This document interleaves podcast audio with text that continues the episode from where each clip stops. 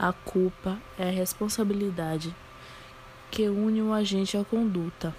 Culpa se dá quando o agente não quer praticar o crime, mas age com imprudência, negligência ou imperícia, em quebra do dever objetivo de cuidado, gerando infração penal. A culpa consciente.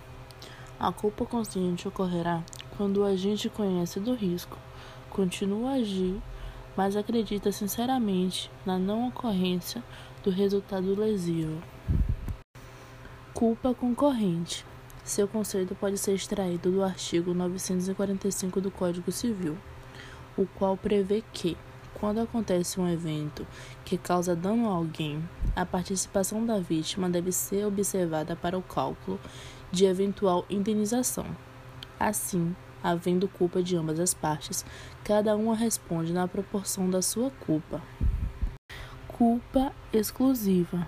Ato praticado pela vítima isenta a responsabilidade da outra parte envolvida.